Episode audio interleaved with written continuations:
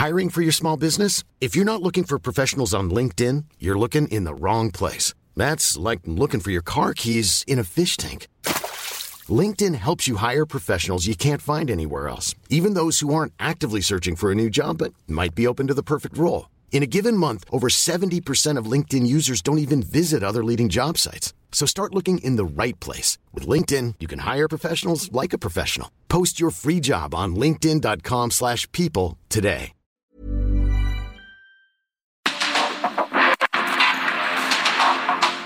El mundo actual no se entendería sin la economía, las finanzas y los negocios. Acompaña a Mario Maldonado, el columnista de negocios más joven y objetivo del periodismo financiero en su programa. Bitácora de negocios.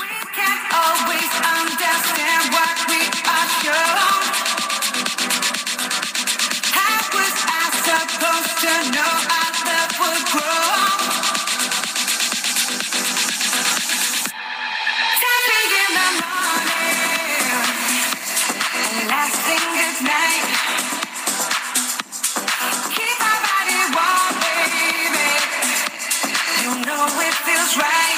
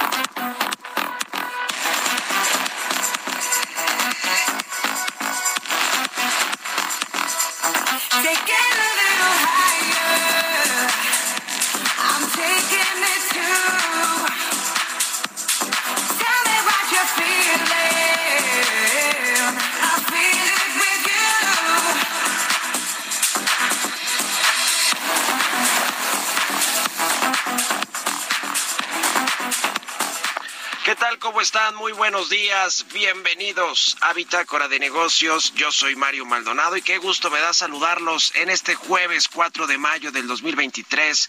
Estamos transmitiendo en vivo como todos los días, tempranito aquí en estas frecuencias del Heraldo Radio. Muchísimas gracias por acompañarnos en punto de las 6 de la mañana que abrimos esta barra informativa del Heraldo Radio, a todos los que nos escuchan en estas frecuencias del 98.5 de FM en la Ciudad de México y en el Valle de México. Muchas gracias también a quienes nos siguen en el resto de la República Mexicana a través de las estaciones hermanas del Heraldo Radio, a quienes escuchan la radio por Internet, las aplicaciones de radio por Internet en cualquier parte del mundo o a quienes escuchan el podcast de Bitácora de Negocios. A todos, muchísimas gracias por madrugar o por escuchar el programa a cualquier hora del día. Y comenzamos este jueves, como todos los días, un poquito de música antes de entrarle a la información. Esta semana estamos escuchando canciones de los artistas que van a presentarse en el Festival Emblema 2023. Se va a llevar a cabo el, eh, fin de semana del 13 y 14 de mayo aquí en la capital del país, en el Autódromo Hermano Rodríguez. Y esta que escuchamos de fondo es de Melanie C. Se llama Touch Me. Es una cantante inglesa, Melanie C. Y este álbum eh, homónimo debutó en el número 8 de la lista de álbums del Reino Unido en el 2020 y va a estar ella presentándose en este Festival Emblema 2023 el sábado 13 de mayo. La vamos a estar escuchando hoy aquí en el programa y le entramos a los temas, le entramos a la información. Vamos a hablar con Roberto Aguilar, lo más importante que sucede en los mercados financieros. La Reserva Federal de Estados Unidos sugirió pausar el aumento de tasas, aunque aumentó la tasa de interés a eh, 5.25%, de 5 a 5.25% la tasa de referencia. Es, eh, para que nos demos una idea, un nivel no visto en 17 años. Así, eh, la Reserva Federal y también Pac West Bancorp, la nueva víctima de la crisis bancaria en los Estados Unidos, busca opciones de capitalización y el tipo de cambio suma cuatro días consecutivos debajo de los 18 pesos, ya marcó un mínimo anual, un nuevo mínimo anual. El peso fortachón, le vamos a entrar a ese tema también eh, para saber qué es lo que está fundamentando esta apreciación del peso mexicano. Le vamos a entrar a esos temas con Roberto Aguilar. Vamos a platicar también con Gerardo Flores, como todos los jueves. El sector privado espera que la oposición frene reformas express en la Suprema Corte de Justicia de la Nación. Este enfrentamiento claro y abierto que hay entre la Corte, el Poder Judicial y el presidente López Obrador y todo su gobierno ¿eh? y el gabinete pues va a sumar un nuevo capítulo con las impugnaciones eh, no solo del Congreso, de la oposición, a eh, las reformas express que se pasaron el fin de semana, sino que el sector privado pues también está haciendo lo propio, por lo menos en términos del apoyo eh, que le da la oposición política, la oposición legislativa, para que vaya al Congreso a echar atrás, por ejemplo, leyes o reformas como la, la de la ley minera, ¿eh? Veremos qué sucede con este tema. Vamos a hablar también con Alejandro Saldaña, de economista en jefe del grupo financiero B por más sobre este aumento de la Reserva Federal a la tasa de interés y también sobre pues las expectativas de la economía mexicana para el cierre de este año, cómo se ve eh, la segunda mitad del 2023 en términos de crecimiento económico con todo lo que pues está sucediendo en los Estados Unidos con la, quiebra de más bancos y con la, los fantasmas de la recesión. Y también vamos a hablar con Vicente Gómez de Moody's sobre los cambios regulatorios en busca de más participantes en el mercado de valores que también fue una reforma de las que se pasó el fin de semana la reforma a la ley del mercado de valores y que en teoría pues busca que más empresas vayan a cotizar en la Bolsa Mexicana de Valores o en la Viva y que se capitalicen o se financien a través del mercado de valores. Le vamos a entrar a todos estos temas hoy aquí en Bitácora de Negocios, así que quédense con nosotros en este jueves 4 de mayo. Vámonos al resumen de las noticias más importantes para comenzar este día con Jesús Espinosa.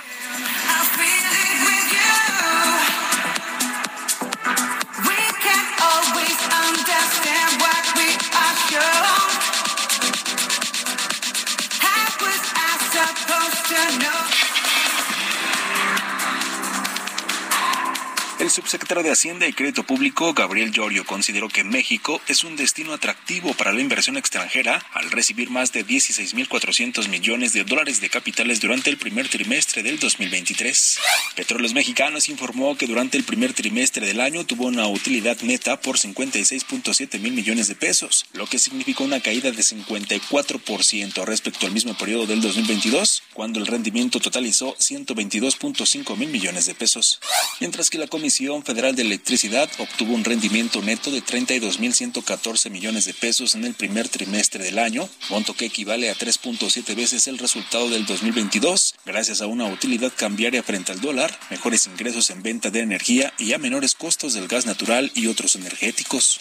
El Instituto Mexicano de Ejecutivos de Finanzas aseguró que la industria manufacturera ha vuelto a la zona de expansión, aunque advierte que todavía no hay elementos suficientes que indiquen que el crecimiento es robusto y persistente este miércoles el directorio del Banco Mundial, compuesto por 25 miembros, eligió al exdirector ejecutivo de Mastercard, Ajay Banga, para un mandato de cinco años como presidente. El estadounidense ocupará el cargo a partir del 2 de junio.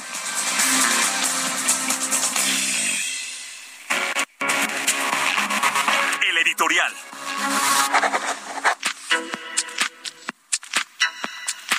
Y bueno, pues ayer le platiqué sobre el tema de Altán Redes, esta empresa de eh, telecomunicaciones con la que el gobierno federal, el gobierno del presidente observador, pues busca llevar internet y servicios de telecomunicaciones a todos los rincones del país. La rescató, le están inyectando muchísimo dinero, tiene una deuda con la banca de desarrollo de más de 6 mil millones de pesos y están preparando un nuevo financiamiento para reflotar a esta empresa que llegó a la quiebra cuando estaba en las manos de los privados, de un grupo de inversionistas españoles, y el gobierno sí la está rescatando, inyectándole muchísimo dinero pues de la banca de desarrollo.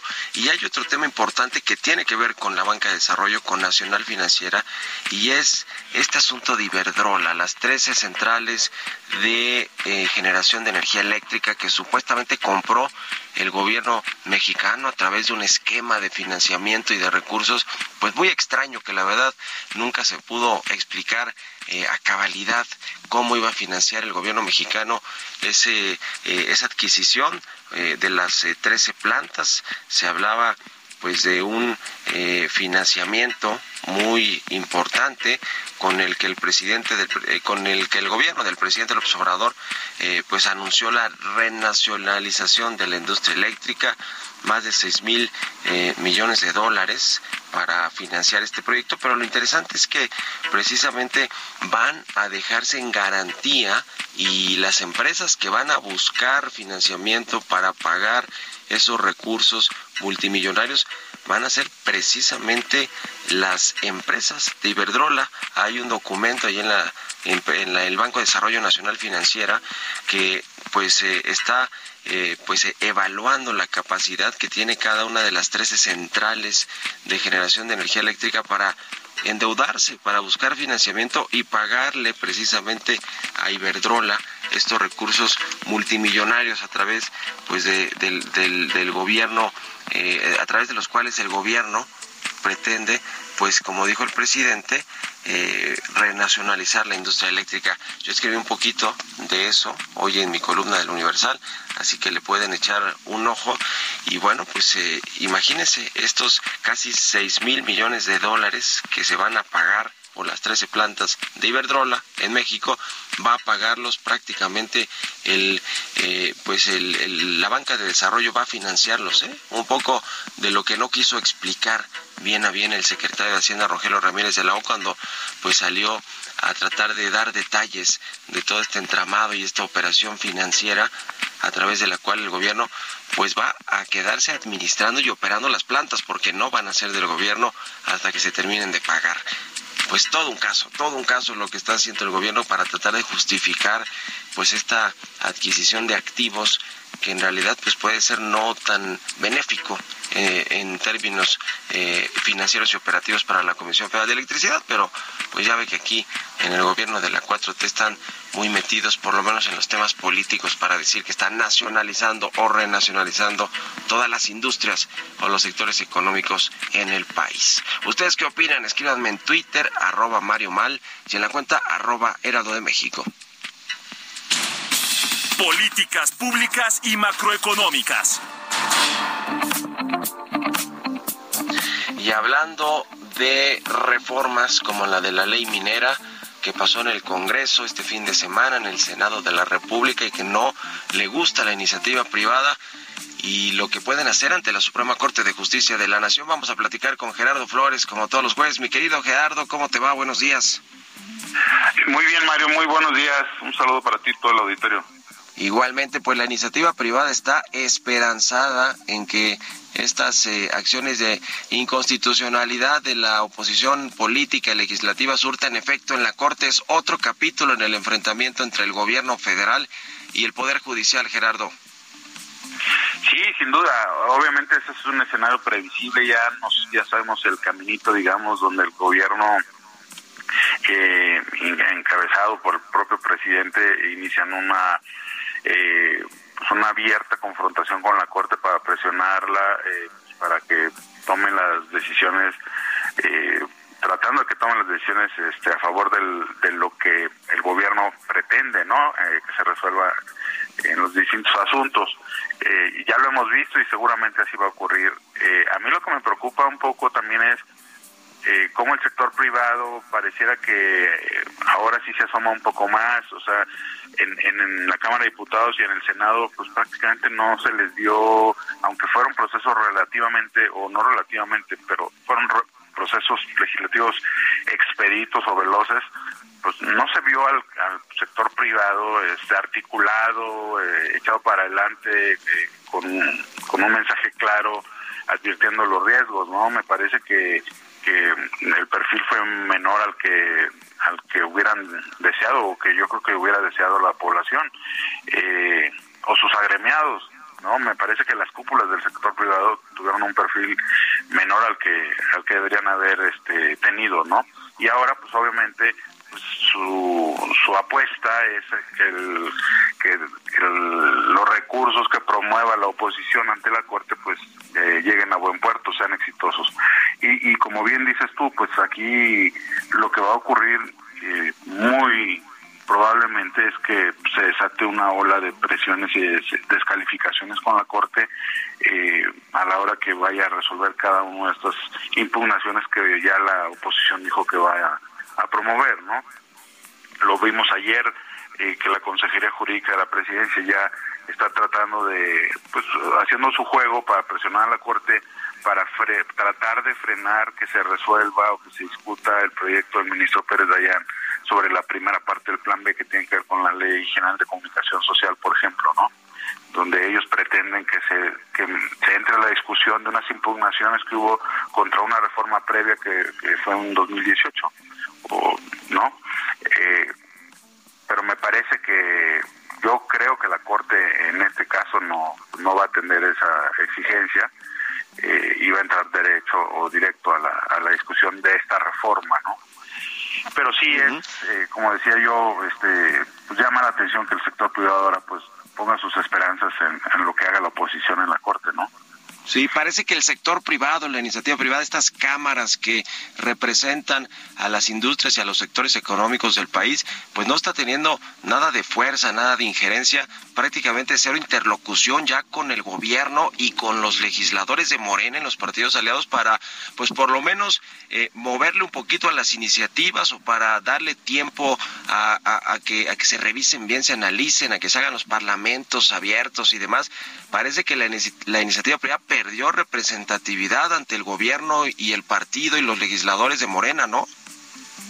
Sí, sin duda, eh, y, hay una estrategia este, evidente de tener un perfil medio para pues, tampoco contrariar mucho al, gobierno federal, entonces me preocupa mucho ese escenario donde pues, este no, no, no se avientan a, hacer más este eh, visibles, a ser más vocales, y después están con la esperanza de que pues la oposición sea quien haga el, trabajo no de corrección pues todo un tema ya veremos cuánto tiempo se tarda la corte en eh, pues admitir eh, y en llevar pues a trámite todas estas impugnaciones las acciones de inconstitucionalidad promovidas por la oposición y lo estaremos platicando mi querido Gerardo muchas gracias como siempre buenos días y un abrazo un abrazo Mario Gracias. Gerardo Flores, síganlo en Twitter, Gerardo Flores R6 con 21. Vámonos a otra cosa. Economía y mercados. Roberto Aguilar ya está con nosotros como todos los días. Mi querido Robert, buen día, adelante. ¿Cómo estás, Mario? Me da mucho gusto saludarte a ti y a todos nuestros amigos. Fíjate que cóctel de indicadores económicos. Rápidamente vamos para el tema de México. Justamente se reportó que la tasa de desempleo en marzo, 2.4%, sigue disminuyendo la tasa de desempleo en México. Por otra parte, te comento que la inversión fija bruta creció 12.7% en febrero, esto respecto al mismo periodo del año anterior anterior. Y bueno, pues si lo medimos justamente con febrero, la inversión fija bruta creció 1.9%. Más indicadores también, índice de confianza del consumidor, 44.6 puntos en abril. Sí hay una ligera baja justamente de eh, respecto al mes anterior, ligera, pero sí, ahí se modera un poco. Y también la venta al público de autos nuevos, pues fíjate que el dato de abril respecto a marzo sí tuvo una ligera caída, pero si lo medimos con el mismo periodo del año anterior, hay una a un, un aumento. Se vendieron 97.610 unidades. Así, eh, los indicadores con los que nos amanecemos hoy eh, relacionados con la economía mexicana. Y por el otro lado, te platico que el Banco Central Europeo acaba de dar a conocer también su decisión de política monetaria, así como se esperaba, justamente un cuarto de punto incrementó la tasa. Había temor de que fuera mayor, eh, pero bueno, finalmente quedó bajo las expectativas. Pero lo que es importante, Mario, también desde mi punto de vista, es que el Banco Central Europeo sigue,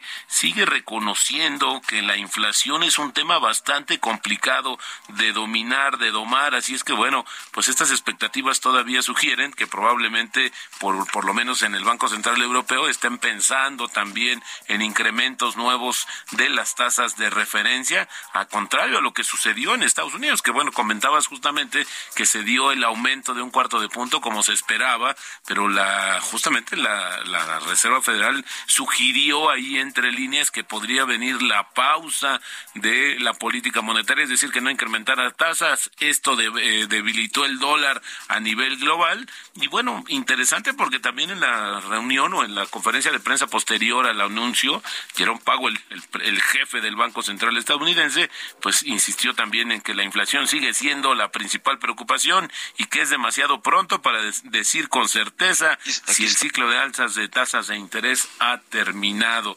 También te comento que ya ayer decíamos un poco de los nombres que hay que tener en mente en los, de los bancos regionales en Estados Unidos. Pues bueno, Pac West Bancorp dijo eh, a las últimas horas de ayer que estaba en conversaciones con posibles socios e inversionistas justamente para buscar alguna alternativa de capitalización. Ayer sus acciones, Mario, se cayeron 52% y luego también otro banco, el Western Alliance, que cayó 23%. Así es que son dos nombres que desafortunadamente podrían sumarse también a esta situación, pero lo que es un hecho es que no se acaba de apagar la preocupación justamente de la crisis bancaria de los bancos regionales en Estados Unidos. También hablando del tema monetario, fíjate que el Banco Central de Brasil mantuvo la tasa de interés otra vez y bueno, no dio señales de un posible recorte y el gobierno le sigue reclamando este tema. El tipo de cambio, te decía, cotizando en 17.93, ya cuatro días debajo de los 18 pesos, ganancia anual de 7.8%, pero bueno, también así la reacción del tipo de cambio, Mario. Muchas gracias, mi querido Robert. Nos vemos a ratito en la televisión y nos vamos a la pausa. Regresamos. En un momento continuamos con la información más relevante del mundo financiero en Bitácora de Negocios con Mario Maldonado.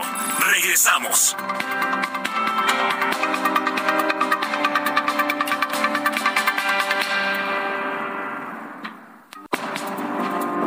Estamos de vuelta en Bitácora de Negocios con Mario Maldonado. La ciudad es todo un reto y su infraestructura aún más. Son momentos complejos. Nos han tocado los incidentes, el accidente de línea 12, nos tocó la pandemia. Pero Jesús Esteba sabe que la capital no se detiene por nada. Y lo que le da también eh, fuerza a nuestra actividad, a nuestras decisiones, ver las obras concluidas. Por el momento, el secretario de Obras concreta el presente. Ya pido esquina, este, no, lo, no lo sé, ya será una cuestión donde eh, se verá quién llega y, y, en su momento, pero no, ahorita es concluir. En perfiles CDMX de Heraldo Media Group, Jesús Esteba, secretario de Obras y Servicios de la Ciudad de México, este jueves, 12 horas, Reporte H, solo por Heraldo Televisión.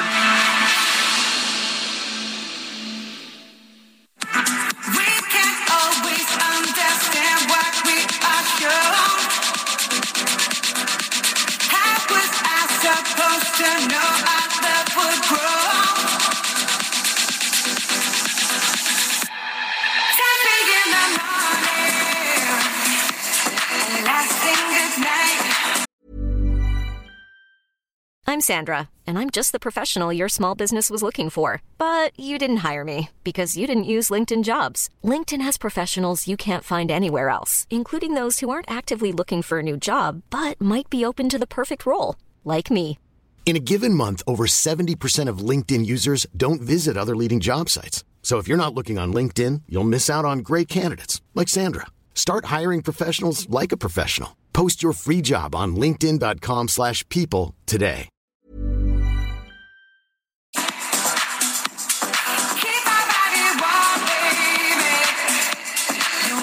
Estamos de regreso aquí en Bitácora de Negocios. Son las 6 de la mañana con 32 minutos, tiempo del centro de México. Y regresamos escuchando un poquito de música antes de entrarle a la información. En esta segunda mitad del programa estamos escuchando a la cantante inglesa Melanie C. Se llama Touch Me esta canción. Y la escuchamos a propósito de que va a presentarse en el Festival Emblema 2023 que va a llevarse a cabo este 13 y 14 de mayo en el Autódromo Hermano Rodríguez aquí en la Ciudad de México y será esta cantante Melanie C una de las que pues se presenta en este festival el sábado 13 de mayo aquí en la Ciudad de México. Por eso estamos escuchando esta canción que suena bien, la verdad, además ya para jueves. Vámonos con esto al segundo resumen de noticias con Jesús Espinosa.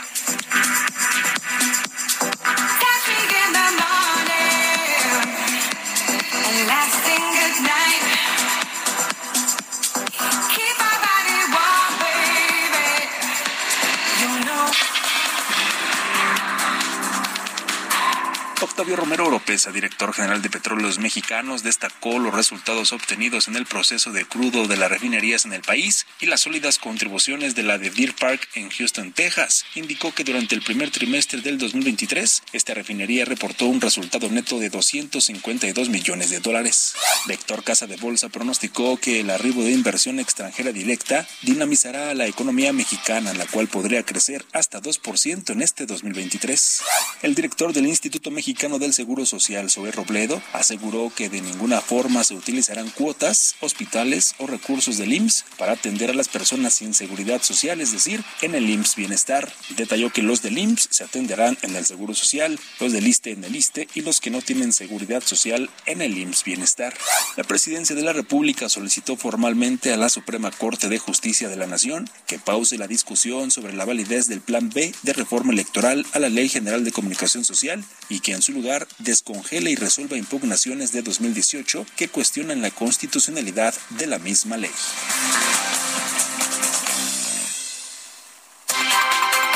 Entrevista.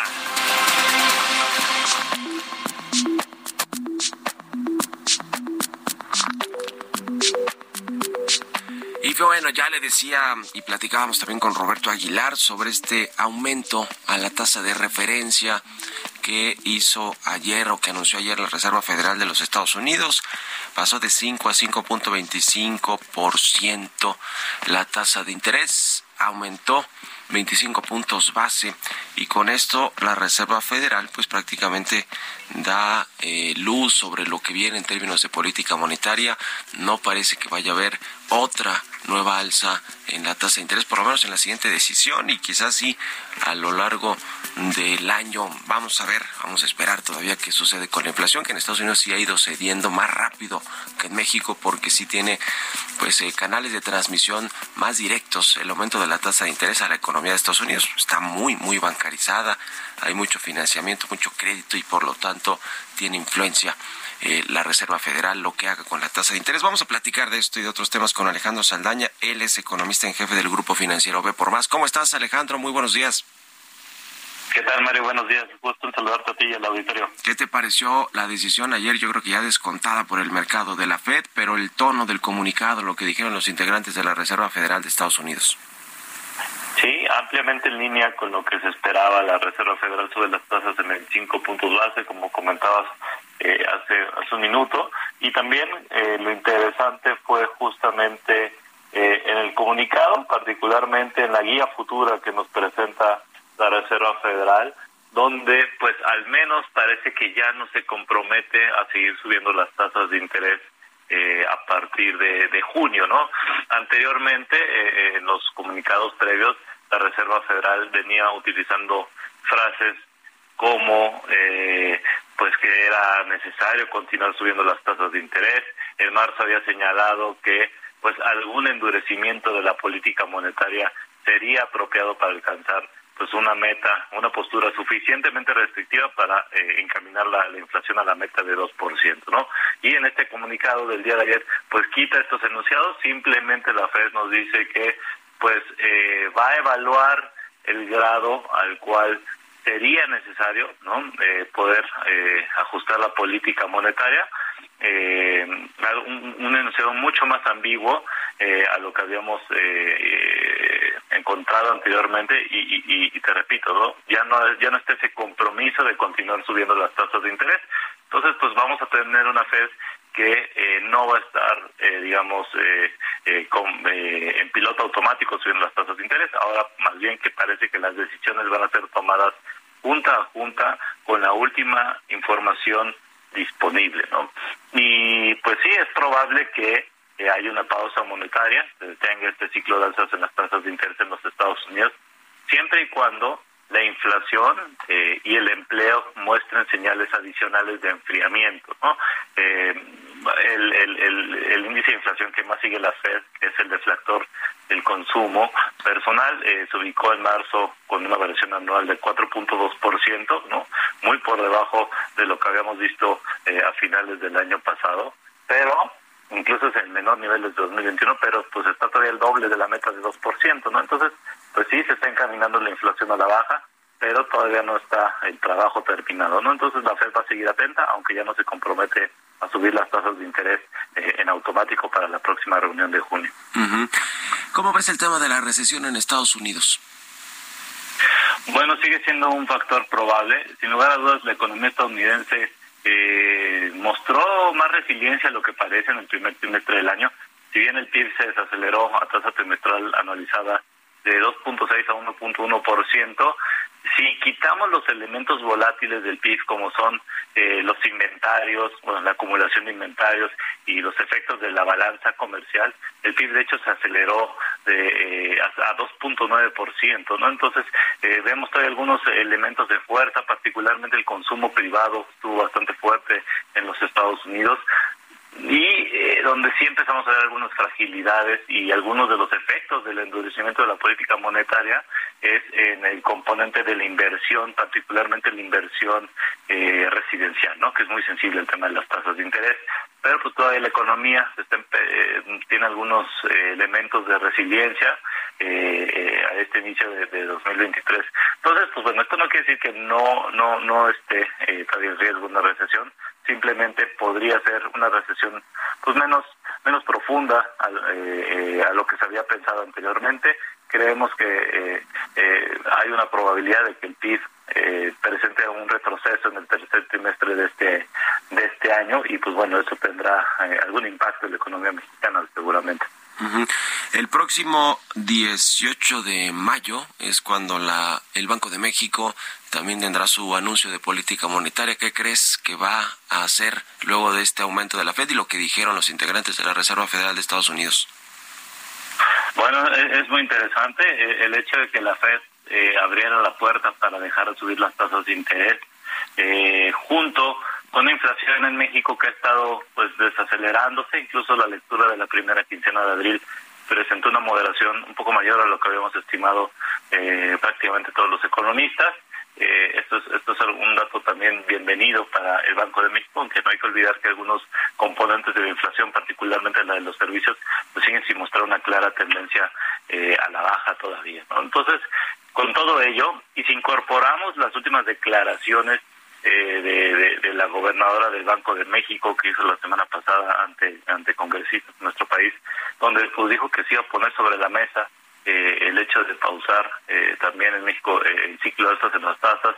Eh, también algo parecido encontramos en las minutas de la reunión de marzo del Banco de México, donde algunos miembros consideran que posiblemente ya se alcanzó pues este nivel terminal de la tasa de interés eh, o del ciclo de alzas en las tasas de interés, pues creemos altamente probable que sí, Banxico podría eh, emplear una pausa monetaria. ¿no? Además hay que tomar en cuenta que el, tipo de cambio pues en lo que va del año muestra una apreciación un poco más del 8%, ¿no? Entonces todos estos eh, elementos podrían abrir la, la, posibilidad al Banco de México de, de detener el alza en las tasas de interés. Vamos a ver cómo viene el dato de inflación eh, ya completo para abril que, que conoceremos la, la, próxima semana, ¿no? Que sería el último pedazo de información que va a tener el Banco de México antes de su reunión. Con todos estos indicadores y el panorama económico como se ve para el resto del año en términos de inflación, de tasas de interés, eh, ¿cómo, se, ¿cómo se ve la perspectiva económica de México? Ustedes traen un, un, eh, una, un presupuesto, bueno, un proyecto de que aumenta hasta 1.9% en, en todo el 2023, ¿no? Cuéntanos un poquito de qué es lo que están viendo en, el resto del año para la economía mexicana, Alejandro. Bueno, para el PIB de México este pronóstico lo acabamos de actualizar, incorpora el, fortalecimiento que tuvo la, actividad económica en el primer trimestre del año. En general estimamos que, el PIB empezara a desacelerarse en este 2023 y pues no solamente no se desaceleró, sino que se aceleró el PIB a tasa trimestral de 0.9 a 1.1%, eh, con, con buenos desempeños en, tanto en el sector industrial como en los servicios. Eh, eh, esto pues también este, nos, nos, nos llevó a creer que pues posiblemente va a haber una una clara desaceleración en el país este año, de, la mano de un menor crecimiento en los Estados Unidos, los efectos de la política monetaria y la inflación sobre eh, el gasto, eh, etcétera pero pues sería una desaceleración mucho menor de lo que habíamos previsto pues eh, en octubre del año pasado que fue cuando publicamos nuestro pronóstico anterior no entonces pues sí se va a ver una desaceleración económica seguramente más clara en el tercer trimestre y, en el cuarto trimestre del año debido pues a estos efectos de una economía global menos dinámica y particularmente en los Estados Unidos en la segunda parte de este 2023, pero pues eh, el PIB va estar eh, mostrando pues una, una menor desaceleración de lo que habíamos previsto, ¿no? Este empezó con, con pie firme en 2023 y pues este eso eso nos llevó a ajustar el, pronóstico eh, hace hace una semana. Muy bien, pues eh, ahí está el panorama para, para México. ¿Cómo ves por último el tipo de cambio que pues ha estado el peso fortachón, como diría el presidente López Obrador, y ya debajo de los 18 pesos por dólar? ¿Cuáles son los fundamentos para el tipo de cambio fuerte en México? Bueno, eh, el tipo de cambio ha estado bastante resiliente, con una fuerte apreciación en lo que va del año oscilando en niveles de entre 17.90, 18, 18 bajos. Llegó a presionarse por ahí de 19.30 cuando tuvimos hace un mes, un poco más de un mes de estos eventos de los bancos en Estados Unidos, eh, pero pues volvió a niveles de a este rango cercano a 18 pesos por dólar eh, debido a estos buenos fundamentos, ¿no? Que es un diferencial de tasas entre Bajico y la FED de 625 puntos básicos, eh, unos eh, ingresos de divisas importantes asociados al turismo, a las remesas, a la inversión extranjera directa, que el año pasado fue bastante amplia, ¿no? casi un récord eh, histórico. Eh, asimismo, pues tenemos finanzas públicas todavía algo eh, resilientes, con, con cierta estabilidad.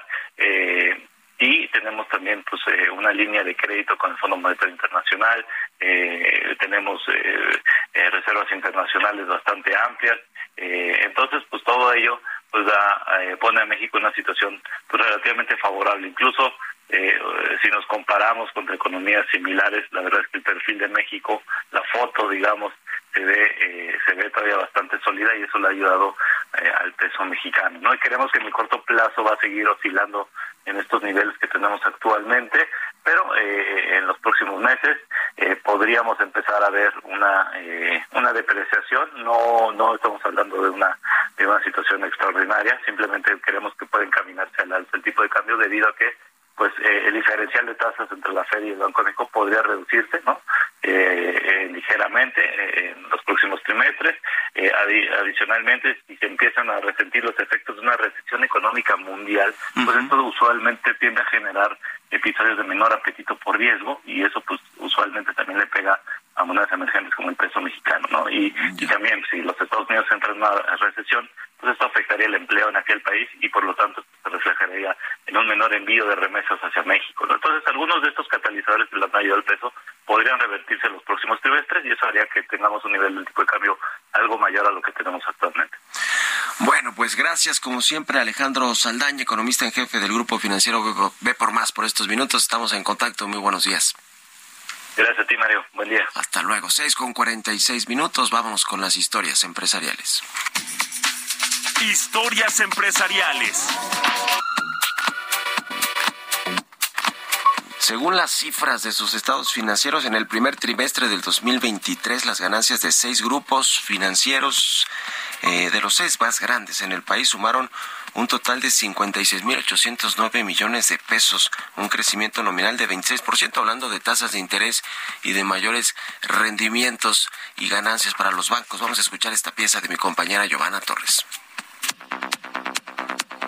Las ganancias de grupos financieros sumaron más de 56 mil millones de pesos en el primer trimestre de este 2023. Si se toman en cuenta los montos reportados, BBVA México fue el que registró las mayores ganancias con 25 mil 732 millones de pesos, seguido de Banorte con 13 mil 18 millones de pesos y Santander México con 7 mil 626 millones. Al considerar el crecimiento porcentual respecto a las ganancias obtenidas en el primer trimestre del año pasado, el mayor incremento lo alcanzó Santander con 49.2%, seguido de BBVA México con 44.8% y Banorte con 21%. En tanto, HSBC México registró una utilidad neta de 2.372 millones de pesos. Esto fue un aumento de 11.3% respecto a lo reportado en enero a marzo del 2022. Adiós.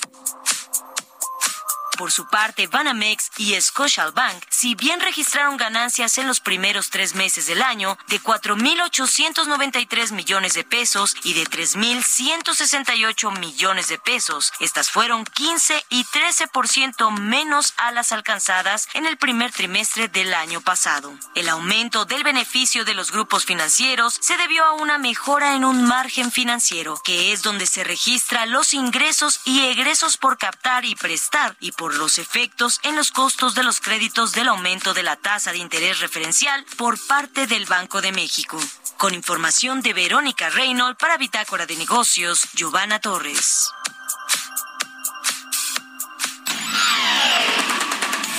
Mario Maldonado en Bitácora de Negocios. Y ya le decía, vamos a platicar con Vicente Gómez. Él es vicepresidente senior analyst de Moody's aquí en México. ¿Cómo estás, Vicente? Buenos días. Bien, gracias Mario. Un gusto platicar contigo y con tu auditorio de nuevo. Igualmente, pues este fin de semana en el Congreso mexicano, en el Senado en particular, entre las reformas que se aprobaron, una de estas tiene que ver con el mercado de valores, con la ley del mercado de valores, la ley de fondos de inversión que buscan pues que haya una mayor participación de los capitales de las empresas en el mercado bursátil mexicano. ¿Cómo la ves? ¿Van a cotizar más? Porque lo que vemos hoy es que están saliéndose, más bien están eh, deslistándose las empresas de la Bolsa Mexicana de Valores y de y de la Viva no tanto, pero pero no hay IPOs, ofertas públicas iniciales. Mira, correcto. La, la nueva reforma se fundamenta en un eje principal, que es la creación de una figura llamada emisora simplificada, y son entidades que deben cumplir con menos pasos administrativos para poder listarse y emitir valores de deuda o capital en cualquiera de las bolsas de valores para obtener financiamiento que necesiten, ¿no? Eh, además, pues se crea un régimen autorregulatorio en donde casas de bolsa y bolsas de valores sean las encargadas de revisar la documentación de las emisoras eh, que cumplen con o que quieren cumplir con el régimen de, emisora simplificada. Esto está tratando de reducir los costos de suscripción de valores. Tú sabes que para salir a bolsa, pues obviamente tiene un costo, ¿no? De tener todo, tanto de tiempo como de dinero monetario. Eh, esto puede ser positivo para algunas empresas pequeñas y medianas eh, sobre todo medianas, que actualmente no cotizan y no tienen ni, ni capital ni deuda emitida, porque pues reducir los costos entre, entre tiempo y eso pues siempre es positivo. Eh, sin embargo, pues obviamente para la profundidad que necesita el mercado financiero mexicano o que merecería México por el tamaño de país de economía, pues hay otras cositas que, que, que, afectan, ¿no? Por ejemplo, el, débil marco legal del país, la carga administrativa regulatoria que deben cumplir las empresas en otros aspectos, no, no, no solamente al, al, momento de suscribir valores, la informalidad, hay muchas buenas empresas que tal vez este, todavía no están 100%, este, sobre todo pequeñas, ¿no? Que, tienen mucho potencial y todavía no están 100% en el sector formal, la inseguridad que afecta, no importa el tamaño de empresa, ¿no? Eso puede afectar a todas y pues también yo creo que por el punto que tú tocabas, pues está la, idiosincrasia en temas de gobierno comparativo en varias empresas, ¿no? Eh, si tú, hace poco yo leí un estudio de las veces que salía una empresa que listaba en bolsa en Estados Unidos a, hablar con sus minority holders a través de conferencias o PRs o cualquiera de estas cosas y la comparaba con cualquier empresa en, México y pues había una diferencia bastante grande, ¿no? Porque eh, esto, tiene una cultura más de, de comunicación en Estados Unidos, ¿no? Y eso obviamente es muy positivo para para cualquiera que sea un accionista minoritario. ¿no? Ahora, em, el mercado eh, bursátil mexicano de valores no es nada profundo. Eh, de pronto las empresas, sobre todo las medianas, incluso algunas grandes, no quieren ir a, cotizar precisamente por el escrutinio, por la regulación, por lo que les cuesta estar en la bolsa. Eh, ¿Va realmente a funcionar esta ley para atraer, sobre todo a las pymes, no es lo que quieren llevar a la bolsa, que, es la, que era la intención original también de la Viva, pero no ha podido hacerlo tampoco. Sí, eh, parece que, bueno, en el juicio de muy local, pues sí es una condición necesaria, pues sí, no es necesario reducir los costos y, lo, de tiempo y esto, pero suficiente, pues eh, la verdad es que no no es una medida que, alivie todos los males, ¿no? Todo, todo lo que tú mencionaste, ¿no? Eh, yo mencioné ahorita. mira, esto ya es una opinión personal. Yo creo que que, que, que, sí hay este esta esta ley por, por lo que entiendo fue bastante vetada y, desde el punto de vista este o del, de, la acepción de la palabra de conversada entre el sector no entre eh, bolsas de valores sector regulatorio y yo creo que ya hay, ya las bolsas de valores deben de tener un pipeline de, de empresas que podrían que están tratando de, de listar no eh, haciendo un estudio, la, Asociación Mexicana de, Instituciones Bursátiles localizaron entre 500 o, y 2.000 nuevas emisoras que podrían este, entrar eh, a la Bolsa Mexicana de Valores o a la Viva, ¿no?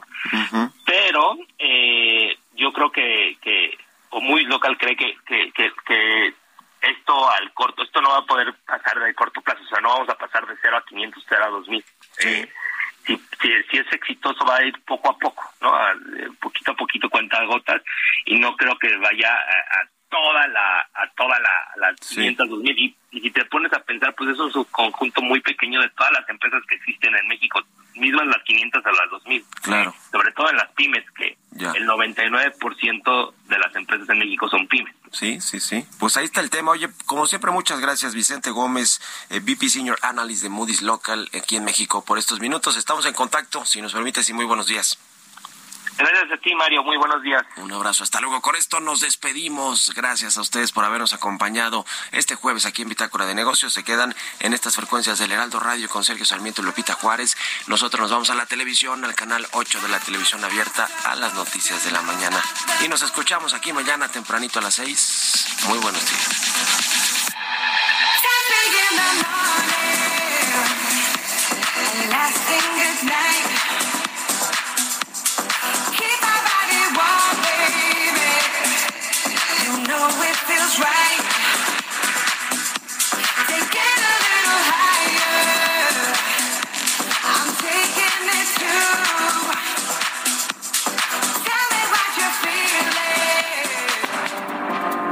Esto fue Bitácora de Negocios con Mario Maldonado.